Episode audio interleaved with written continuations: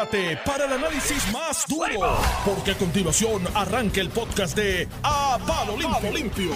A palo limpio, estamos aquí, mitad de semana, ya huele a viernes de Guayabera. Oye, este viernes es viernes de Guayabera otra vez. Pero Vamos. No, plancha, plancha no, con no, cuatro no. Plancha. Después de lo que pasó la última vez, tenemos que Plancha. llevarlas al Londres. Me tienes que avisar con tiempo. Ah, para el otro viernes. Sí, es que yo, fue a- acribillado. La es que yo llevé, no, pero la culpa Y yo miro la, y yo miro la foto y, y, y tiene, tiene un poco de razón. Pero La y la de Iván, de hilo. La más fina era la de Iván, que era de que era, que era la más estrujada que estaba. Que era más estrujada. Sí, pero eso tiene una explicación lógica. Sí. Yo siempre las plancho más o menos, pero ese día, no sé qué pasó la noche antes, que el despertador no sonó y desperté como a las 7 y cuarto. Y me di cuenta que de Santurce aquí toma un poco más de 5 minutos de camino. No me daba tiempo de planchar. Pero, para el otro viernes arriba, no hay planchado. No, no tengo. Para este no, me para el otro. Para el otro, sí, para que planchen. Para que vayan Londres. ya Y yo voy al Fernando. Londres y ya, y ya el hombre de mi Londres me convenció que aunque sea de hilo, lleva almidón. Normando, hoy tu columna en primera hora me gustó mucho. Gracias. Oye, Eh, no eh, es un llamado, y, y es lo que yo digo, con este tema de perspectiva de género, nosotros podemos desgarrarnos las vestiduras, que qué malo es esta persona, qué malo es la otra, yo soy perfecto, el otro no. Si nos miramos como sociedad y nos damos cuenta que estamos fallando todo, que es la columna de, de, de- de Normando, cómo nosotros empezamos a coger a nuestros niños, ¿verdad? Y meterle educación, tú sabes, estamos en otra his- en otra época, ya cosas que antes se, se, se permitían o se socialmente se aceptaban, que eran horribles. Hoy en día tenemos que decirle basta y tenemos que educar. Y, y yo creo que ese llamado, en la medida que seamos humildes y reconozcamos el problema, yo creo que vamos a ser más efectivos en atender el Tenemos problema. que comenzar por ahí y yo creo que no nos centremos tampoco en las etiquetas. ¿no? Eh, aquí se está dando mucho la pelea a veces por la etiqueta de las cosas y si a ese progreso educativo eh, se le llama perspectiva de género, se le llama tal cual level, mira, ponle mofongo con ketchup si quieres, ¿no? Pero tenemos que ya establecer una filosofía educativa que desarrolla la esencia humanística del individuo. Sí. Y por ahí tenemos que ir y, y partiendo del reconocimiento de que somos una sociedad machista y violenta y esa combinación es... Oye, y no de es posible. ahora, porque nuestros ancestros, Ay, pues, lamentablemente, chacho. nosotros tenemos la combinación perfecta para todo eso, ¿no? Eh, y es el denominador común, particularmente de, de- de todas las sociedades, ¿no? Pero la raza latina también Sí, es sí, muy sí. el- machista, Sí, muy- sí, Eso sí. nos viene del De- pa- Mediterráneo. perdóname, patriarcado de, de- de. España, tú sabes. Eso es puro patriarcado de España que en América Latina se, se extendió muchísimo y nosotros tenemos eso. Y si lo reconocemos, podemos empezar a mirarnos con sinceridad. Pero a mí me molesta cuando empezamos. No, que aquel tiene que hacer lo otro, que aquel tiene... Mira, Sí, aquí todos sí, tenemos que hacer algo. Esto es un problema de todo. Y aparte, Ahora Ramón me ha recordado aquí, este, y dice, hay que hacer el gobierno más chiquito, y tú escuchas más chiquito, ah, pues vamos Ah, a empezar por la agencia. La no, no, no. no. Sí, sí. Pues. Eso pasa a todo el mundo menos a mí. Exacto. Y, y aparte de, y, y usted señala, y Ramón señala correctamente, el patriarcado este que nos viene de España y demás, en el caso de Puerto Rico, específicamente es doble, porque la inmigración aquí en el proceso de colonización aquel español era la inmensa mayoría del sur de España. Ese sur de España estuvo 800 años regido por el Corán prácticamente.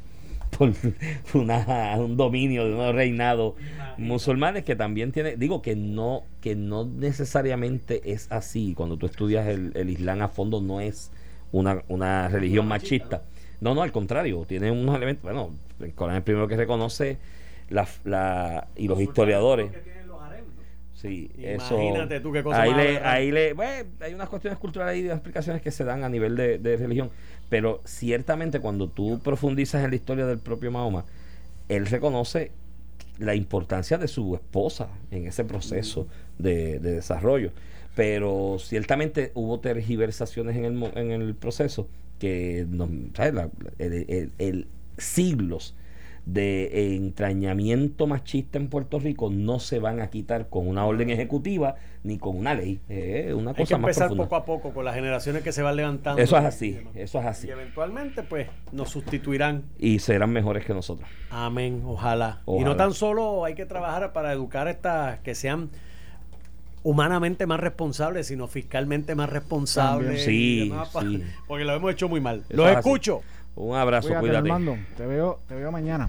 Mira, Mira, eh. Iván, este, vamos a empezar por los temas. Este, estábamos tocando un tema al inicio fuera del aire tú y yo de lo que estaba pasando, ¿verdad? En, en, en España. En España, con las España y Colombia, hay dos temas internacionales, internacionales. llamativos. Que- yo creo que hoy es el día para hablar de, que tienen de lo que está pasando eh, para verla, traer otros temas distintos a lo que se están discutiendo eh, todos los días. Yo creo que es bueno que demos una mirada al mundo, lo que está ocurriendo, como habíamos- hablado hace unas semanas, el movimiento de derecha que había tenido éxito en América Latina en algunos eventos electorales.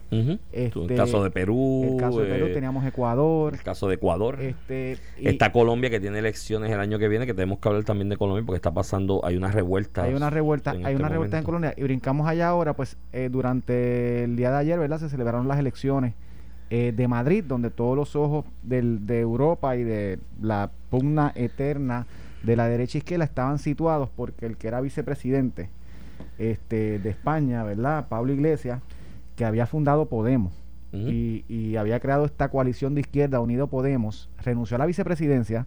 pues, eh, para las pasadas elecciones, Podemos, que este proyecto que comenzó como Podemos, eh, había logrado una que es de izquierda, había logrado, que es lo que copia Vic- Victoria Ciudadana en Puerto Rico. O sea, si no, tú estudias lo que es Podemos en España, el mismo modelo. es, es el mismo modelo de proyección, Y hay de- otros en Latinoamérica también. campaña Ujú.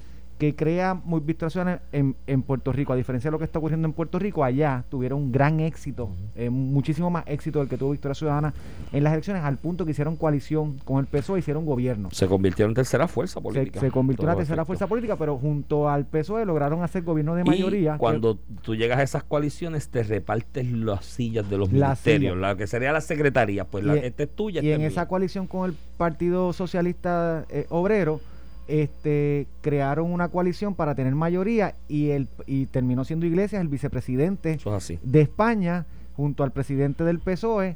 Hubo, hubo roces, intercambios durante la- las noticias, lo que reflejaban era esta, aunque el PSOE es un partido de izquierda casi centro, es un partido de izquierda, pero no es el más izquierda como, el- como Podemos. eh, tuvo sus disputas. Viene la elección general de la Comunidad de Madrid, ¿verdad? Eh, para elegir el- el- el- la legislatura y los, los puestos principales en Madrid. Y él renuncia a la vicepresidencia para hacer una alianza y correr, y correr- eh. ¿verdad? Participar de la elección de Madrid y- con la esperanza de lograr el primer, la- el primer triunfo eh, unitario del movimiento Podemos, que ahora es Podemos Unidas. Unidas. Podemos, que era lo que era, Podemos. era Izquierdas Unidas anteriormente en España, que era el tercer partido de fuerza a finales de los 90, principios del 2000, se une con Podemos y de ahí surge Unidas Podemos. Y pensaron que iban a quedarse con la capital. Y si tú te quedas con la capital, con la proyección que eso implica, pues es un éxito enorme. Algo así trató de Pues- hacer pues sacaron- Natal en Puerto Rico. Pues, y la disputa en los últimos años, máxima con la pandemia, se centró en derecha e izquierda. Y por eso se hace esta unión de la izquierda en Madrid, sacaron 7.2%. Sí, sacó, eh, sacó el candidato Pablo Iglesias de, de, de- de la izquierda 7.2%, al punto que ayer dijo que renunciaba a todas sus posiciones y- retiró, y, que se se iba a retirar de la política. Yo creo que de tratar de salir con la mayoría, tener un resultado tan ínfimo de 7.2%, es un ataque, es un cantazo a la izquierda en España, que lo vamos a ver en las próximas elecciones, es lo que yo estoy mirando. No, Porque el PSOE perdió en Madrid, una de las comunidades más importantes Sí. eh, a nivel electoral. Perdió 19 escaños y se reflejó lo que yo creo que va a pasar en las próximas elecciones, Iván. Y el punto, te lo quiero traer un poquito a Puerto Rico. Eh, Pablo Iglesias demostró que cuando él se postulaba o hablaba mucho de la izquierda, lo que hacían era activar a la derecha a votar. Claro. Madrid estuvo ayer récord histórico de participación elector- electoral. Personas que no votaban que dijeron, no, no, no, yo no voy a permitir esto, yo voy a salir y voy a votar Sí.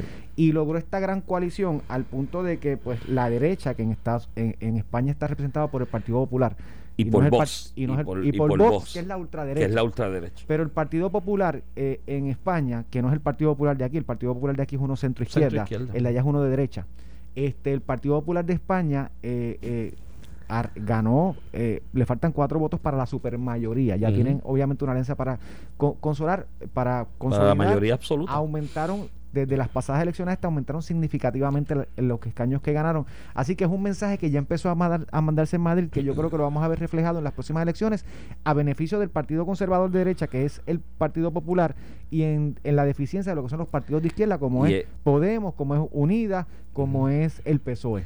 Y es importante porque en algún eh, esto, esto es bien importante para el futuro. Yo coincido contigo. España ha sufrido una transformación en los métodos de hacer campaña, donde adoptaron en algún momento entre finales de los 90, principios del 2000, muchos de los estilos, estrategias y métodos de campañas publicitarias de Estados Unidos, que las vivimos nosotros aquí en Puerto Rico, las adoptaron y las mejoraron incluso. ¿sabes? La- las campañas publicitarias alrededor de, la- de las elecciones en distintas eh, eh, instancias en España, pues ha- ha mejorado muchísimo y son dignas de estudiar, ¿no? Como, como, eh, desde la disciplina de métodos de campaña electorales.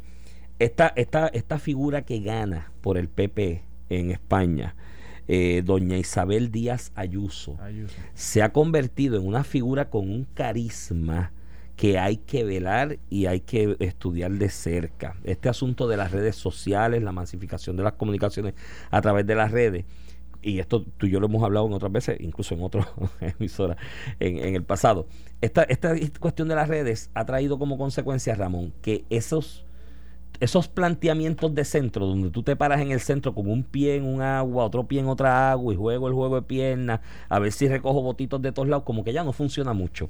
Porque la información corre de manera instantánea y cuando tú no asumes posiciones, la gente dice, ah, tú eres un gulembo. O si dices una media verdad, bueno, lo vivimos aquí en Puerto Rico. Charlie Delgado con el asunto de la perspectiva de género, si la apoyaba, no la apoyaba, lo que fuera, decía una cosa en un sitio, se contradecía en otro y las redes automáticamente decían, mira, este me está diciendo algo distinto y lo señalaban.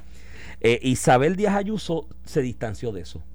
Ella dijo, no, esto es lo que hay. Yo tengo una guerra frontal contra la izquierda y estoy en contra de la izquierda y no le vamos a permitir a la izquierda que se apodere de Madrid. Vos, que, es la, vos que es la extrema derecha, el PP, que quizás fue un error que cometió en las pasadas elecciones generales en España, trató de distanciarse de vos en el discurso diciendo, mira, estos son unos loquitos, me van a acusar a mí de imberbe y loquitos como ellos porque son la extrema derecha. Isabel no hizo eso. Muchas de las líneas discursivas de Vox, Isabel las adoptó en Madrid y dijo, vamos para adelante con esto. Hasta el punto que Vox dijo ayer, yo tengo 13 asientos, yo te voy a apoyar para que hagas gobierno. Dijo, dijo más, dijo, me, eh, voy a abstener y tú tienes la, para que mayoría. y no tenga que, que, que hacer coalición con nadie porque ella apoyó muchas de las líneas discursivas y dijo, voy para adelante y va de frente. Y está tomando un boom y siendo Madrid la capital de España y una de las, de las principales capitales del mundo. Eh, es interesante cómo se va a desarrollar esa figura de liderazgo de Isabel, que entró por default en una escasez de liderazgo que tenía el PP en la comunidad en, la, en Madrid en ese momento por el asunto de unos temas de corrupción del gobierno anterior y demás del PP o de gobiernos pasados del PP en Madrid. Y ella entra como una figura sin experiencia política y era lo que se le señalaba. En aquel momento tuvo que hacer un acuerdo con Ciudadanos, que fue una tercera fuerza efímera en España por, por un corto periodo de tiempo y no supo jugar el juego de piernas y está a punto de desaparecer. Y llegando a acuerdo con Ciudadanos en ese momento, pues eh, pues, conformó gobierno. La, inexperta en política conforma gobierno con los de ciudadanos, más o menos está jalando el carrito, hay unos asuntos de, de, de los acuerdos que proveen para esta nueva elección y barrió y se está consolidando de líder al nivel de que Pablo Casado, que es el el candidato, ¿no? El, el, portavoz, porque allá el presidente no necesariamente es el, el, candidato, pero en el caso del sí lo es eh, fue agarrarle la mano rápido. Y aquí estamos juntos, pero yo creo que el mensaje incluso de Pablo Casado anoche demostraba de alguna manera que le está dando el espacio a Isabel Díaz Ayuso para que se convierta en esa nueva líder del PP de cara a unas elecciones que pasarán en los próximos, digo, si no hay desmermamiento de gobierno, porque el problema es que el rompimiento en cierto modo de Podemos y el PSOE puede traer una nueva realidad de que hay tranque gobierno y haya que convocar nuevas elecciones. Y, y te digo, y discutimos estos temas a nivel mundial porque si, los miramos nos vamos a dar cuenta que incluso lo que empezó con un proyecto de Podemos es lo que se trató de empezar aquí con Victoria Ciudadana. En la medida que miremos el mundo podemos hacer paralelos con lo que está pasando en Puerto Rico porque como cuando la guerra del comunismo y el capitalismo, que tú podías hablar cualquier historia en, en, tu jurisdicción, incluso en Puerto Rico se podía discutir cómo eso afectaba a Puerto Rico. En aquel momento la, la, lucha de Estados Unidos de tratar de, compararnos con Cuba y hacer un proyecto de Puerto Rico en comparación con el comunismo en Cuba. Y miramos estas partes en el, en el mundo y podemos ver lo que está pasando en Puerto Rico. Y tú traes dos puntos interesantísimos. Iván, primero, en la lucha esta de la izquierda y la derecha, cuando un tercer o una tercera opción o cuarta opción eh, se convierte en más conservadora, se convierte en un problema para el Partido Conservador de Ordinario. En Puerto Rico es el Partido No Progresista y te pregunto, ¿estará pasando lo mismo con Proyecto Dignidad? Sí. Eh, en efecto, ahí es que voy. El Proyecto Dignidad se puso como un partido eh, conservador, el partido de más derecha que tiene en el espectro eh, sociopolítico, ¿verdad? Puerto Rico, este, con los temas religiosos, ¿verdad? Con los aspectos sociales. Sociales, sociales. y culturales. eh, no necesariamente en, No en lo económico. en- en lo económico, pero en los aspectos eh, culturales es- asumió las posturas conservadoras que de ordinario se le atribuían al Partido No Progresista, mientras el Partido Popular trajo a un Charlie Delgado hablando que no cree en la perspectiva de género y básicamente diciendo que el, el homosexualismo es comparándolo con pecados y pasajes Sí, bíblicos. sí, Eso no, lo hizo dijo, Betty no peques más, dijo. Y- y Yo dije, Betty San, no San peques más. Charlie, dijo, sí. Eh, eh, y en ese sentido, en lo que pasó en, en España, un debilitamiento del partido usualmente de derecha, que en este caso es el Partido Nuevo Progresista, en Puerto Rico también lo hubo, en, cierta manera con el, con, el- con el proyecto Dignidad. Hay un 8% proyecto Dignidad Son ahí. 80 mil votos. Amén, amén, amén, amén, de que a mí nadie me despinta la idea de la mente de que la candidata de Proyecto Dignidad de cara al 2024 va a ser la licenciada, bueno, no, creo que no ha revalidado, pero la abogada Joan Rodríguez Bebe, que es atractiva para cierto Se- se- sector. César Vázquez ya dijo que él estaba dispuesto. Sí, pero, pero sí, yo creo que ese grupo se va a mover a la apoyar a líder eh, del movimiento Se ha hoy, de- de convertido. ese partido se ha convertido por su posición. Y Joan es, una, es una figura carismática, de muy buenas técnicas de debate, retrata muy bien, es atractiva Sí, a la no, cámara, al, Es- al, al no- eh. Señalar eso eh, eh, sería hacer un, un análisis un- injusto. injusto. En efecto, porque los presentadores, los actores de novelas, Sí, y sí, todo, eso es de parte de- películas son eso es parte eh, eh, de verdad que, que la, la sociedad le atribuye que tienen atractivo físico. Pero Lo sí. mismo pasa con los políticos. Pero No hablando no de España, ¿qué hizo? hablando de España, ¿qué hace el PP cuando ve el avance de Ciudadanos? El PP sale de Rajoy por distintas razones, pero no se buscan a otros Rajoy, se buscan a Pablo Casado que se parece a Albert Rivera, que era el líder de Ciudadanos cuando iba en ese crecimiento, que era la figura del tipo joven, atractivo, simpático para las redes y demás. Eso tú no lo puedes despintar a la hora que escoges un candidato, es una Sí, sí, realidad. sí. Y, en, y en el caso de, Victoria, de Proyecto Dignidad, pues Yo- Joan Rodríguez Bebe, y no es que estemos minimizando su capacidad, es que tiene el paquete completo. ¿me Sí, no, entiendes? no, se expresa muy bien y- y, y- puede crearle un Y problema su al- línea al discursiva, aunque uno esté a favor o en contra de lo que ponen los méritos, la explica muy bien y, y es disciplinada en eso. Ahora, pero te traigo un elemento, que ella sea la candidata por ser abiertamente independentista. Este, yo creo que le, Que te eh, puede alejar del estadista. en la cuestión del, del, del estadista, cuestión que no los alejó a muchos estadistas votando por Juan Dalmau. por eso. pero eh, esto es en el eh, Iván, la elección del 2020 fue una elección muy peculiar que no se va a volver a repetir. Bueno, Había- bueno, había vamos a- eso lo veremos en el lo 24. veremos. Yo entiendo que no se va a volver a repetir. Y, y lo que yo digo, si el Partido Universidad no perdió en esa, eh, a pesar de verdad de que muchas personas que eran estadistas no votaron con ellos, difícilmente perderá en otra. Si obviamente atiende los asuntos más importantes ahora que está en, el gobierno. Este, y con eso y vamos a pasar a Colombia, que hay una revuelta. Mira, en. Colombia el gobierno... 19 de- muertos y 800 heridos en las manifestaciones de ayer. Aquí hay dos análisis que podemos hacer y hacer el, el análisis, contextualizarlo a la realidad de Puerto Rico y lo que ha pasado en Puerto Rico y que hemos vivido y que podemos vivir en el futuro. ¿no? Esto viene por una propuesta de reforma contributiva de parte del gobierno de Iván Duque que ha creado una conmoción en Venezuela, en Colombia, eh, partiendo de la premisa de que se le iba a incrementar o se le iba a poner, allá es el IVA, es el impuesto al valor añadido. De la que nos salvamos acá. No, que será mejor que lo que tenemos. Lo que tenemos es, olvídate, lo peor de dos mundos. Pero el, el, el, allá, el impuesto al consumo, vamos, para un impuesto al consumo. En esta Igual que el que reforma. tenemos en Puerto Rico, lo que pasa es que es el valor añadido. Exacto, aquel. aquel es el valor añadido y se paga en la cadena y es otra operación. Pero eh, es un impuesto al consumo. En Colombia hoy día están exentos servicios esenciales como el agua, la luz, el internet está excluido, las computadoras, porque se entiende que en la era de la informática la computadora y el internet es un producto, las tablets es un producto de primera necesidad. Eh, están incluidos a ciertos alimentos básicos o a ciertos productos de la canasta básica de alimentos. Y en esta reforma tributaria se le iba a se le iba a poner impuestos, que allá creo que está, si mal no recuerdo, por el 17% del consumo. Se le iba a poner impuestos a, esos productos, además de aumentarle un 2% a los que ya están pagando tributos y otras medidas para engrosar dinero. La justificación del gobierno para ello, Ramón, cuando yo leo el proyecto, que de hecho lo mandó a retirar Iván Duque porque la cosa está bien complicada. Eh, cuando yo leo el proyecto, Ramón, y las motivaciones, no son descabelladas, ¿sabes? ¿Tú sabes cuál es el planteamiento? Hemos gastado un dineral en esto de la pandemia con medidas de subvención similares a las que Estados Unidos en su momento ha zumbado, que aquí en Puerto Rico hemos recogido nuestros granitos de ella. Eh, y dice, mira, esto nos ha desangrado el presupuesto, hay que recuperarlo de, al- de algún momento, de alguna parte.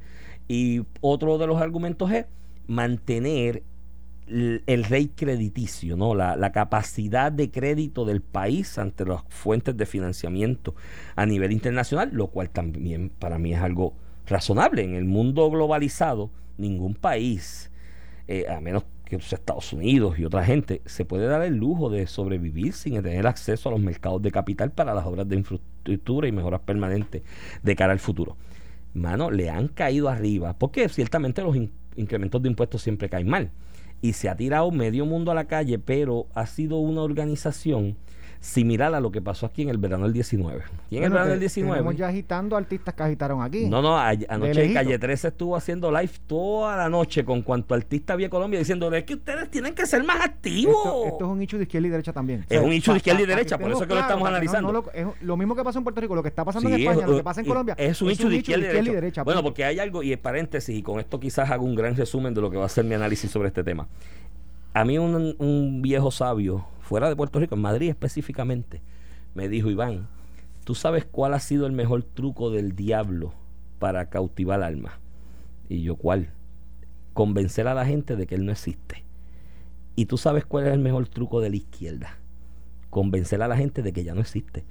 Y tú y yo hablamos aquí de izquierda y derecha, y hay gente por ahí que se ríe y nos vacila. Y yo veo los tweets después y dicen, ¡ay, estos tipos hablando de socialismo Bueno, y comunismo! Que no existen. Que exacto, como si no existieran. Ese ha sido el truco, pero existen y en todo movimiento Mira Juan que tú ves, en su, pro- en, su, y en derecha. su- en su campaña sacó todo el tema independentista, sacó todo el tema de su, de su modelo económico más parecido a, a- a- Sí. a- a jurisdicciones de izquierda como Cuba y Venezuela. Lo sacó de su discurso Sí. para en parte proyectarse como que no que no existe. existe, eso no ¿verdad? existe. Y cuando tú hablabas, decías, ¡ah! Mire que Cuba y Venezuela otra vez, ¡ay, la izquierda! Porque tratan de convencernos de que no existen, pero están ahí todos los días conspirando. Es más, tú hiciste la comparación acertada de Victoria Ciudadana con Podemos en España. ¿Tú sabes cómo se llamaba el grupo que de donde se origina Victoria Ciudadana inicialmente? Se llamaba Vamos. Porque es que ahora todo es en verbo. Podemos, Ujú. vamos, eh, vámonos eh, eh, a ese nivel. Pues esta la empieza la protesta por esto y ahora la han alimentado con 20 mil issues. Cuando tú lees y buscas los reclamos de los que están protestando, ahora es la reforma tributaria que ya el presidente la retiró. La retiró. Le dijo al de Hacienda, que- retírala y renuncia porque él dijo, déjame apaciguar esto porque el la cosa está de la brava". protesta ya no es no el hecho original de la protesta ya no es Ya no existe porque, se, eliminó, pero ahora es la protesta por los derechos ambientales, la protesta por los derechos de esto, la protesta por la corrupción, la protesta, mírate lo, lo- lo- irracional. issues económicos de izquierda Iván Por eso, Punto, no, no, punto. pero mírate lo que dicen. La protesta por el mal manejo de Colombia de la pandemia, que nos estamos muriendo y contagiando, pero están todos más encima uno del otro, protestando en la semana que más contagios hay y se están contagiando más y se está multiplicando. Y, y que la reforma tributaria inicialmente se presenta como alternativa para lo- el dinero de esas mismas izquierdas que decían, es que tú tienes que hacer algo y tienes que darnos chavos para sobrevivir. Desangraron el fisco. Y- Oye, en Estados Unidos vienen impuestos dentro de par de años me- para ah, tirar para el techo también Y- por, y la- eso- por los chavos que se han gastado. implica que la policía de Colombia, principalmente en Cali, no está preparada para las manifestaciones y sí, han habido muchísimos casos Bueno, de abuso policial. Van por veintipico de muertos ya, pero hay una diferencia y con esto cierro porque nos están diciendo que vayamos a la pausa comparando con Puerto Rico.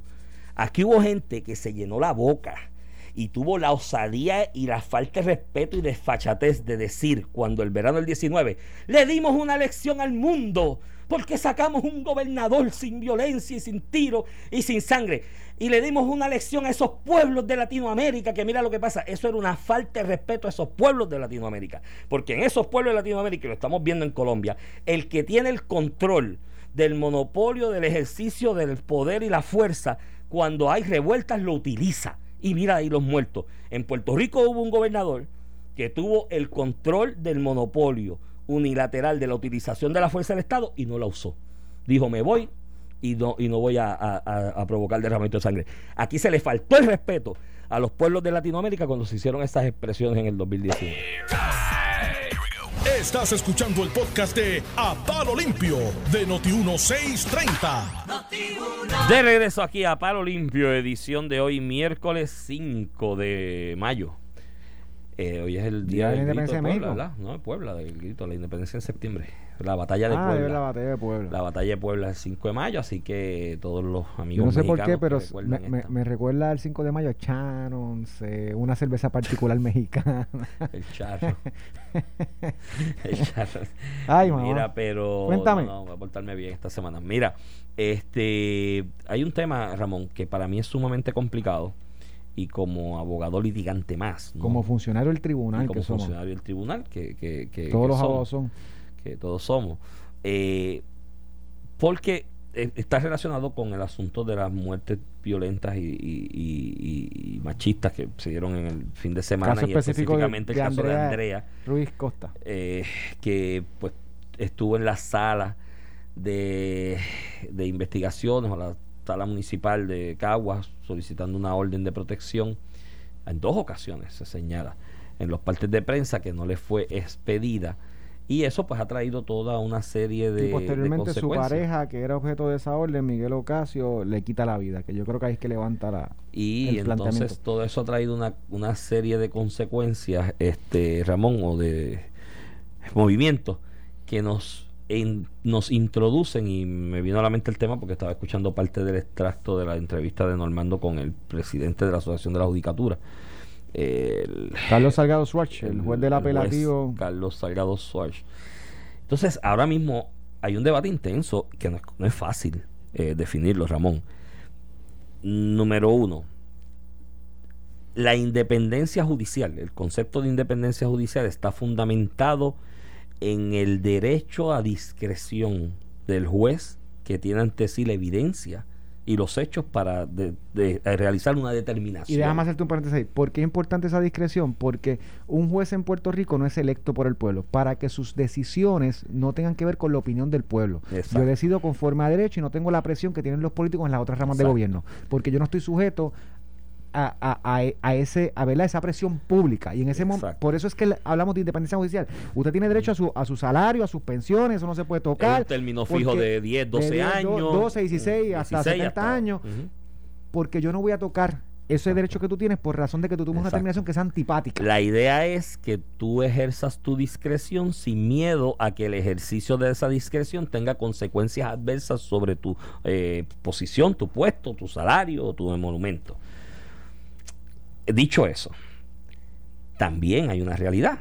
Puede haber abusos de discreción. ¿no?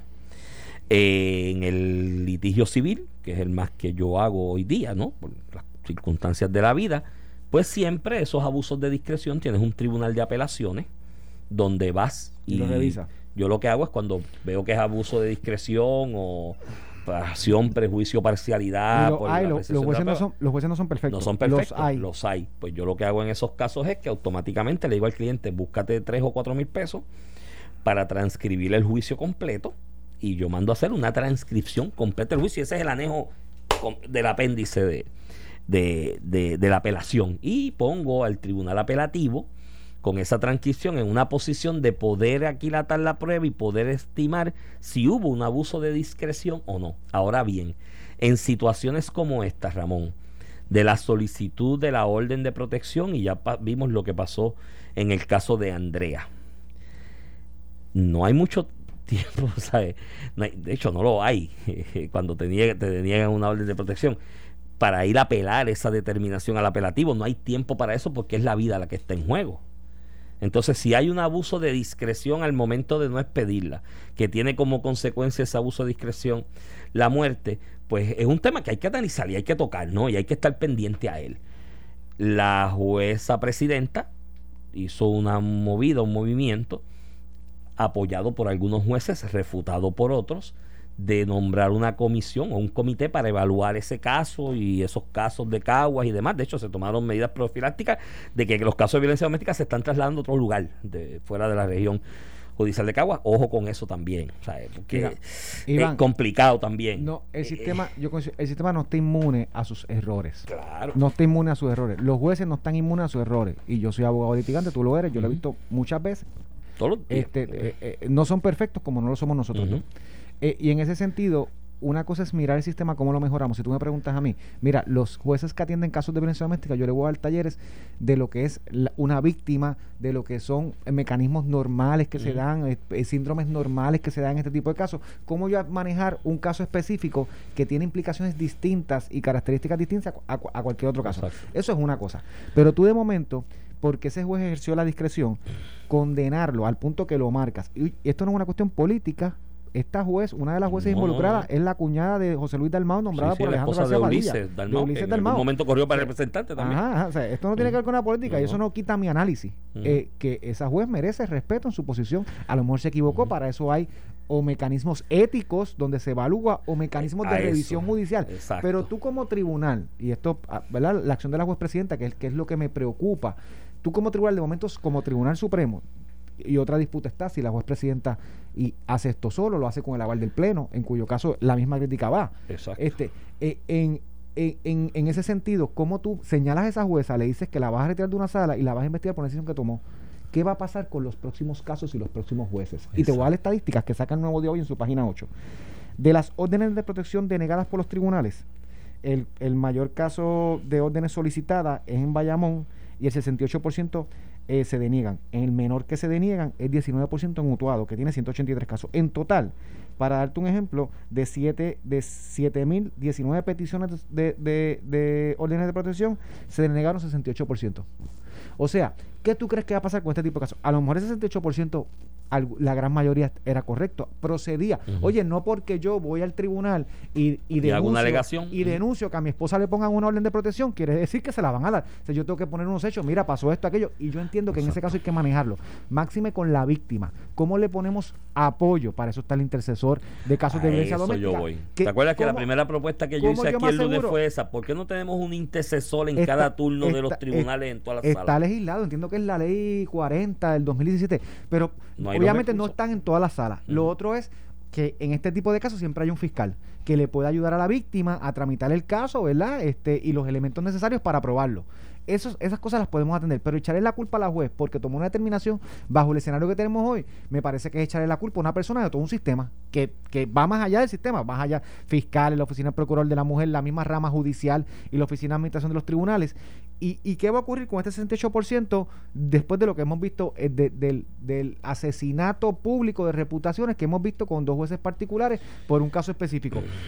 Pues puede ser que mañana todo el mundo empiece a otorgar órdenes de protección, se justifique o no, pase el crisol legal o no, por la presión. Y esa es la independencia judicial de la que tenemos que tener que mucho tenemos mucho cuidado, tenemos que ser cuidadosos. ¿Que tenemos que corregir el sistema? Pues claro que sí. Claro. Porque esta muchacha cuando fue allí no El- tuvo un fiscal, una intercesora, una El intercesora juez- el juez porque esa juez no tuvo un adiestramiento correcto para manejar este tipo de casos. Pues eso no es culpa de la juez, eso es culpa del sistema. Entonces, en la medida que miremos Schwartz- para otro lado, miremos para el sistema y vamos a arreglarlo todos. el juez Salgado Schwartz está planteando como alternativa que haya fiscales acompañando a esa víctima. Claro, esto es más complicado también, porque entonces la ley 54 es un híbrido ahí. Es que esa ley hay que revisarla a fondo y en detalle, pero no puede ser un 20 tú para lavarse cara, tiene que ser algo bien, bien pensado.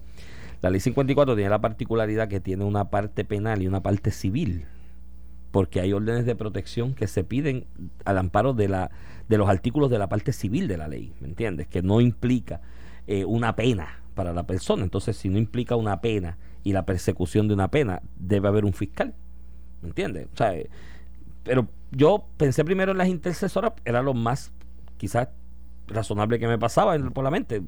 Y seguimos eh, analizándolo, ¿no? Y hay que ver si se pueden buscar los recursos para eso, porque ciertamente una víctima llegar allí sola, por primera vez un proceso judicial que no sabe cómo es. Mira la, la grabación que está saliendo de esta joven Andrea, que le deja a una amiga diciendo, pues como ellos son los que saben, yo voy buscando y no encontró Y que tal alguien vez que sabía que la ayudara. y que tal vez porque es víctima y no ha estudiado el tema de violencia doméstica no sabe cuáles son los rasgos. Exacto. Una intercesora, que es lo que se quería, más La allá del fiscal, ayudar. una Mm. intercesora especialista en este tipo de casos que lo provee la procuradora de, Ujú, de- de la de la mujer o cualquier otra institución, el Departamento de Justicia, precisamente lo que va a permitir a esa persona es identificar lo que le tiene que decir al Eso tribunal para probar para su caso. probar su caso. Para probar su caso. ¿Cuáles son de esos hechos? ¿Cuáles son Pero los que vuelvo y que repito, decir? qué fácil es, qué pasa con el tema de los femicidios, femicidios en, en general. Esto es culpa de aquel. Esto es culpa, no, esto es culpa de todo, gente. Y en el Eso caso así. específico de, de- de- del sistema judicial, en vez de estar haciendo todo. comisiones y estar señalando un juez particular, vamos a hacer una introspección del sistema judicial. ¿Por qué no tenemos un intercesor allí? Y ¿Por te- qué no tenemos un fiscal en cada No, caso? dije- vamos a mirarlo junto al Departamento Ramón, de Justicia, a la Asamblea dije- Legislativa, vamos a dije- corregirlo sin señalar a una persona en particular. Porque hoy fue esta muchacha, pero Mm. nosotros llevamos con este sistema muchísimo Sí, tiempo. sí, y se cometen atrocidades en ese, en, ese, en ese proceso. Pero mira, te puse un ejemplo el otro día. Cuando se creó este comité o esta comisión, te dije, no vengan ahora con las grandes innovaciones estas de lo que... No, no, por, por cosas chiquitas. Y te puse un ejemplo porque lo sé, me lo han dicho víctimas. El Tribunal de Atorrey, que llega una víctima en la noche y no la dejan estacionarse al lado del parque, el parking que está al lado de la sala de investigaciones. ¿Por qué no? Esto es para los funcionarios. Vete para allá y déjalo detrás del tren urbano y camina sola de noche, que a lo mejor el victimario te está Y tú, persiguiendo. y ¿Me tú entiendes? con miedo que te quiten la vida. Y con miedo que te quiten. Exacto, esas, cosas. Eh, Tienes, tienes razón. Lo otro que quiero eh, eh, eh, eh, señalarte rapidito es que hay que tener cuidado también con esa petición de que las órdenes ex parte, por ser ex parte, sean automáticas. Porque esas órdenes ex parte, si las haces automáticas, tienen unas consecuencias en relaciones de familia, en derecho de los hijos, en protección de los hijos, convivencia de los hijos, que tampoco es tan fácil como decir que porque esa es parte se expiran todas automáticamente. Eso hay que tener cuidado Bueno, también. con eso lo dejamos. análisis. Dejamos a Alex Delgado aquí. Tenemos invitados hoy. Esto fue el podcast de A, Palo Limpio de Noti1630. Dale play a tu podcast favorito a través de Apple Podcasts, Spotify, Google Podcasts, Stitcher y notiuno.com.